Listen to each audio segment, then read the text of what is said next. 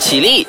行礼，陈老师好。麻辣鲜师开课喽！Hello，你好，我是 Wilson 陈老师，麻辣鲜师开课啦！耶，今天呢，我会特别的兴奋，特别的开心，是因为其实这一期邀请到的这位嘉宾是，呃，我们算是蛮熟的，然后之前有在一些平台合作过。那么我今天很荣幸的可以邀请到这一位老师来到麻辣鲜师的，我们欢迎邱武维老师，耶 Hello，大家好，我是 Vincent 邱武维老师。我 我我觉得我这样称呼自己，我自己本身都不习惯了。是不是？因为我其实我好像，因为我和五维我刚才说了就蛮熟的，所以我是我现在在节目这样子来称呼他为五维老师，我觉得好像呃有一点。不不熟，奇妙，不熟。有点奇妙和奇怪的感觉。那么我想要问问，就是你希望我在节目怎么称呼你？其实说到称呼的话，我自己本身感受还蛮多的，因为我在不同的地方教过书，有安亲班，有补习班，有很多地方，然后每个地方叫我的名称都不一样，有 Mr. Cool、Teacher Cool、Teacher Vincent 啊、呃，哦 you're Vincent so 老师 cool 然后很多就是很多了，所以你自己本身觉得最舒服的，你就直接叫我好了，反正你平时也不会叫我五维老师。对啊，我觉得你如果可爱，就叫你啊五维好了。OK 啦，你觉得就叫你维，你就叫你五维好了啦。OK 啦 OK OK 啊。那么呃，我们今天请到五维来到我们的节目现场呢，其实就是要跟大家探讨一下创意教学是不是真的那么好玩呢？诶，因为其实五维自己本身现在呃在一个中文院校那边是执教嘛，那么这个中文院校应该也有很多类似的元素。那么我们先讲一讲什么叫做创意教学，你认为呢？当然，创意教学，嗯，我自己本身给他的定义就是，只要他跟学校的那种填鸭式教育不一样的，就可以归类为创意教学了。当然，它有非常非常多的一些方式了。嗯，非常广泛，对不对？但是只要是老师不要硬硬的灌输他一个四方形就是四方形，圆形就是圆形的话，基本上就算是一种创意教学了。我觉得。因为我觉得我们在教书之前一定会备课之类的。那么以创意教学法来呃进行教学的话，你会不会也同样去备课？哇，这个呢，嗯，基本上是因为我刚进了这个家公司之后，我才有这样很深刻的感受。因为之前教的都是补习中心啊、安亲班嘛，那现在进的这家呃学院呢，他这个老师就是学院的院长啦，他就现在教导我非常多一些呃写教案的这个过程和写教案的方式。那我一开始可能会觉得说教案啊啊很干燥诶，你是学校老师应该很深刻的感受到，对啊，你知道我们学校老师写教案就是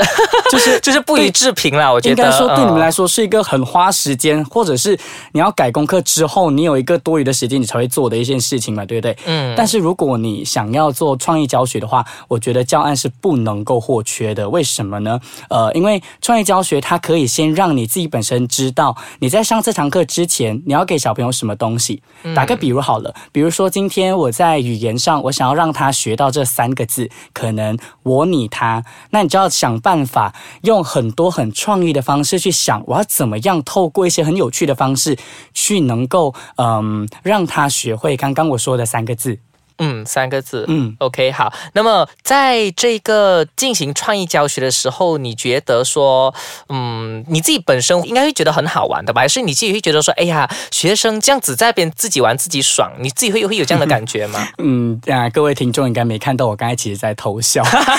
因为 OK 嗯，有时候呢，对我们老师来说啊，有时候我们不需要去设计，可能大家讲到创意教学会觉得哇，好像是那种戏剧课程啊或什么的，非常的啊、呃复杂，我们需要去设计非常非常多很深入的一些对，很游戏。grand 这样对，很 grand 的事情，其实不用。有时候非常简单的一个游戏呢，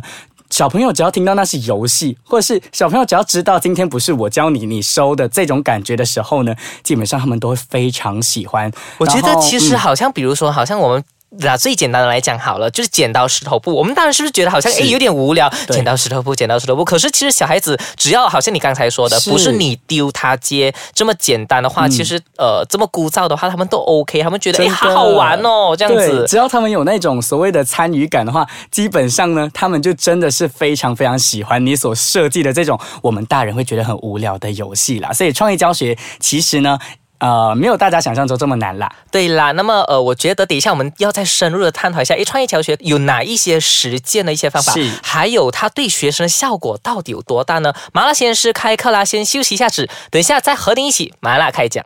Hello，你好，我是 Wilson 陈老师。麻辣鲜师继续来和你麻辣开讲。我们刚才就讲到创意教学这个东西，诶，我觉得现在这个部分就是进入重点的部分了。是那么。呃，韦老师，你会用一些、呃什么创意教学法呢？我觉得啦，当然有非常非常多的一些呃方式。我觉得最简单的方式就是游戏，像我们上一节我们就有讲到剪刀石头布嘛，这是最传统的。其实游戏呢，只要你本身去设计它，只要你用心的去知道这个游戏背后要表达的东西是什么的时候呢，基本上就算你看起来非常简单，也是一个非常好用的一个方法啦。诶，那么呃，韦，你现在自己本身是教华语居多吧，是我教中文的就中文我只居多教中文对不对？嗯，所以呃，你会用些什么游戏融入在你的这个教学里面？就是比如说是些什么游戏？比如啦，我打个比方，就是竞赛，因为有一些比有一些看起来不像是游戏，有一些看起来其实纯粹只是让他们读完了课文之后呢，大家一起轮流上来，然后我就是用我的那个 mark pen 指着那些字，嗯。然后呢就让他们抢答，那谁先抢答得到的话呢，就会在旁边有一分这样子，其实就是很简单的一个方式，哦但他们会很热闹，真的。嗯，我觉得其实很多老师应该也会有共鸣诶，因为其实好像我自己在班上，呃，就比如说，好像你讲的这个竞赛，就是让他们分组对，分组，然后让我们回答问题，他就只是分组回答问题，就是一个竞赛的形式了。是可是他们就会很喜欢，有一种竞争的感觉。我觉得这个嗯东西是因为我们抓准了小朋友们那种所谓的他想要赢、他好胜的那种心情。嗯那啊、不只是那些很好胜的小朋友会啊、激发到他，我们从中除了让他们学到一些语言上的事情之外呢，有一些可能一开始没有非常有自信的小朋友，会透过我们设计这样的一个小游戏，大人看起来很无聊的小游戏呢，可以让这些本来没有什么信心的人，他们会从中去知道，哎，原来我也可以耶，然后他就可能会爱上你的课。那我觉得这些东西的前提就是，我们为什么要设计这个游戏？除了要让他们学到一些语言上的一些成长之外呢，我觉得最重要就是要让这个小朋友他喜欢上你上的课。嗯，我觉得这是很正确的。然后你刚才讲到说，呃呃，喜欢上你的嗯课的这一点，因为我觉得其实我们现在很多的华文课本、中文课本都有融入到很多的古代诗歌。对对 OK，那么古代诗歌其实就是文言文嘛，可是是以唐诗来讲的话，它会比较浅白易懂。嗯嗯，有一些老师可能就认为说，诶，我古代诗歌好像很难教，我到底是不是要让他理解啊之类的？那么我之前有问过一些呃专家的意见，其实。在教古代诗歌的时候是是不需要让他们以理解为主，而是让他们唱诵啊、背诵为主的。你觉得说这个创意教学会不会蛮符合教古代诗歌的这一点的？它肯定是非常有效的，但是我觉得要先看你班的学生是属于什么样的年龄。如果他是小班，然后啊、呃年龄是可能八岁、七岁或九岁，就是低年级的话呢，我觉得就没有必要那么强制性的要他去理解啊、呃这个文言文背后的含义。嗯你可能可以只给他去呃感受到它表面的这个。呃，意思就好了。我打个比如，春晓好了，春眠不觉晓嘛。然后呢，其实主要的很深的含义就是要让他们知道，呃，这个作者非常喜欢春天的早上。嗯嗯。但如果是小朋友很小很小的，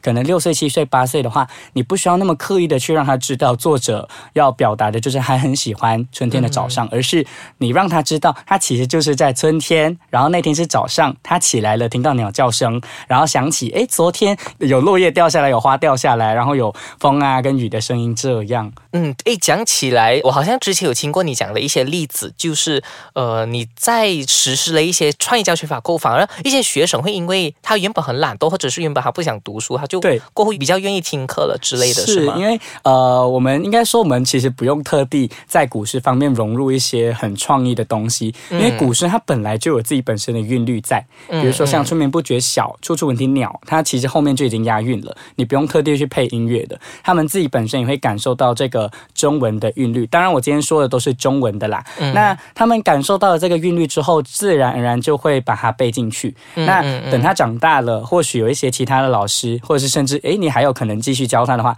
你就有机会啊、除了让他重新回忆这首诗它有什么样的字之外呢，你还可以能够更加加深的去解释这首诗背后的含义。就像我刚才说的，他小时候还没学到的东西这样子。对，然后我会发现到有一些原本讲中文都没有非常好的学生呢，他们其实真的可以能够透过我一而再、再而三的去啊、不断的引领他们去领读啊，就是我读出那个诗歌，让他们用听的。其实很多小朋友呢是听觉敏感过于他们的视觉的，就是可能我们现在会觉得小朋友们他们很多视觉上的享受，而我们会认为他们是视觉的小朋友，但其实很多小朋友啊，很小的，可能七岁六岁。呃，八岁的这个年龄的小朋友呢，很多都是听觉的，所以你不断的去重复这首诗的话，他们一定会喜欢上这首诗，然后也一定会喜欢上你教的东西的啦。嗯，所以诶，该你有讲到说，就是不断重复和引领这个部分，我觉得这个和这个朗读教学法都蛮有关系的。你下预告下一期了，对对，我这个嘉宾很神的。